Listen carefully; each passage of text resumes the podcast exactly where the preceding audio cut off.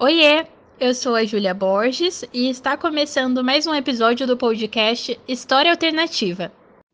No episódio de hoje, vamos conhecer a história por detrás de uma data assustadora, na qual se tinha por costume, lá nos primórdios, pedir ao diabo a revelação da face da pessoa amada e a previsão da morte de alguém.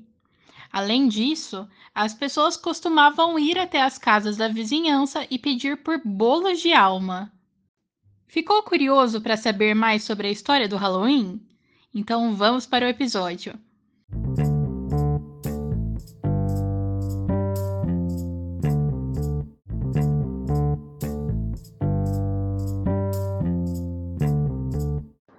No dia 31 de outubro até hoje, dia 2 de novembro, três datas são comemoradas: o Halloween, o Dia de Todos os Santos e também o Dia de Finados.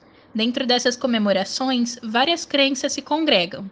O Dia das Bruxas é conhecido mundialmente como um feriado celebrado principalmente nos Estados Unidos, onde é chamado de Halloween.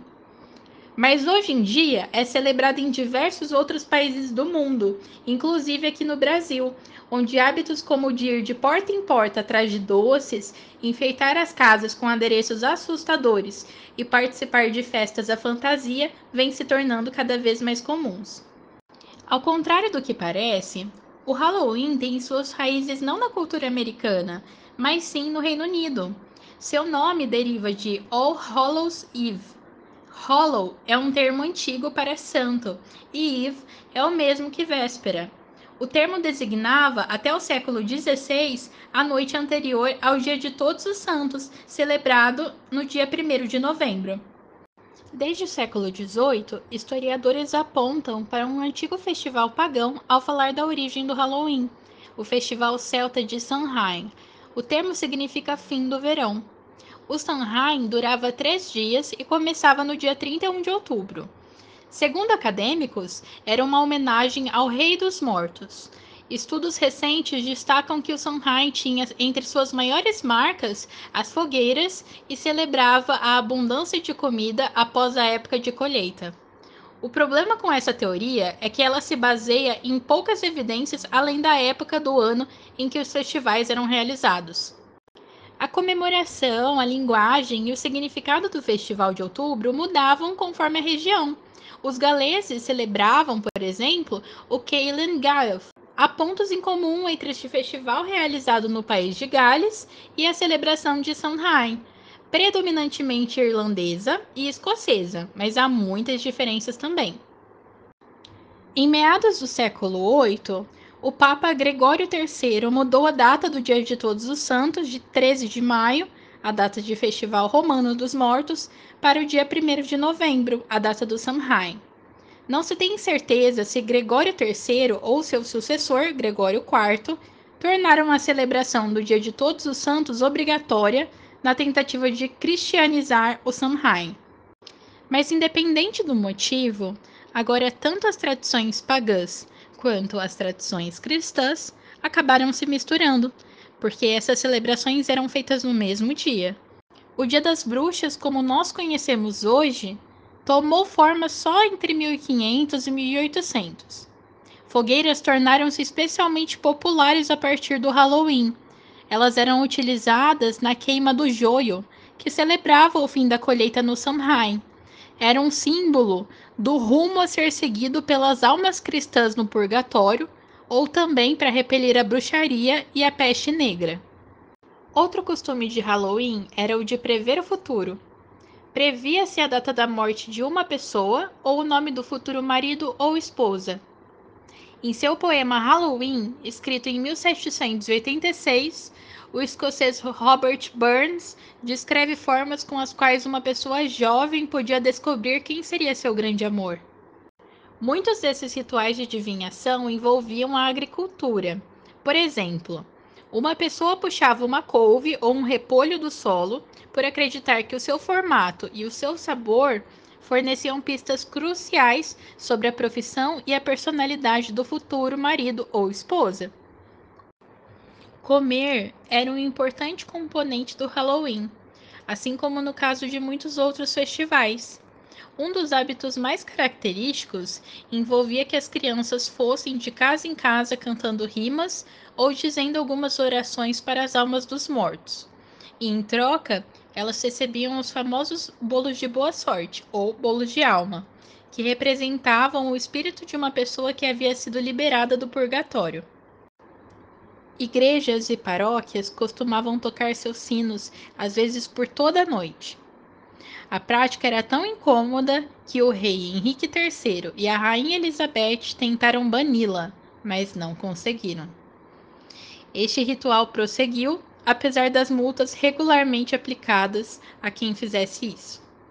Em 1845, durante o período conhecido na Irlanda como a Grande Fome, um milhão de pessoas foram forçadas a emigrar para os Estados Unidos, levando junto sua história e suas tradições.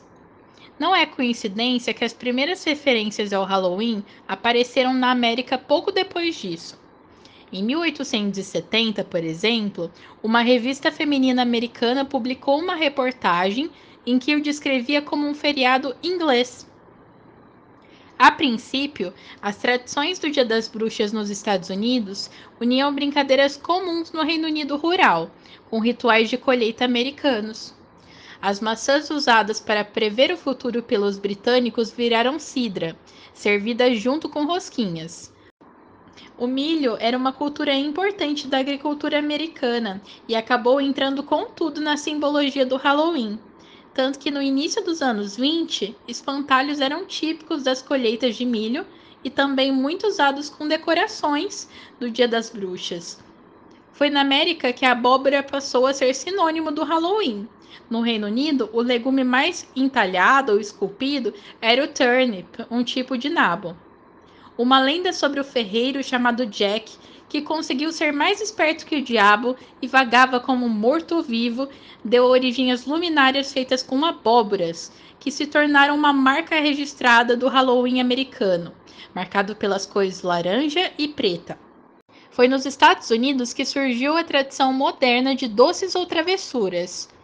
Há indícios disso em brincadeiras medievais que usavam repolhos, mas pregar peças tornou-se um hábito nessa época do ano entre os americanos a partir dos anos 1920. As brincadeiras podiam acabar ficando sérias, como acontecia durante a Grande Depressão, e se popularizaram de vez após a Segunda Guerra Mundial quando o racionamento de alimentos acabou e os doces podiam finalmente ser comprados com facilidade. Mas a tradição mais popular do Halloween de usar fantasias e pregar sustos não tem qualquer relação com os doces. Essa tradição veio após a transmissão pelo rádio de Guerra dos Mundos, do escritor inglês Herbert George Wells, que gerou uma grande confusão quando foi ao ar, em 30 de outubro de 1938. Ao concluí-la, o ator e diretor americano deixou de lado seu personagem para dizer aos ouvintes que tudo não se passava de uma pegadinha de Halloween, e comparou seu papel ao ato de se vestir com um lençol para imitar um fantasma e dar sustos nas pessoas. Hoje, o Halloween é o maior feriado não cristão dos Estados Unidos. Em 2010, superou tanto o Dia dos Namorados quanto a Páscoa como a data em que mais se vende chocolates. Ao longo dos anos, foi exportado para outros países, e entre eles o Brasil.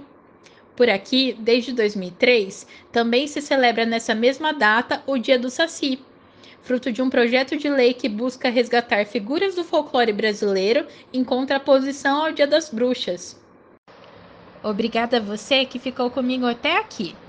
Se você gosta do podcast, nos siga no Instagram para não perder as novidades. Espero que tenha curtido esse episódio. Até o próximo. Tchau!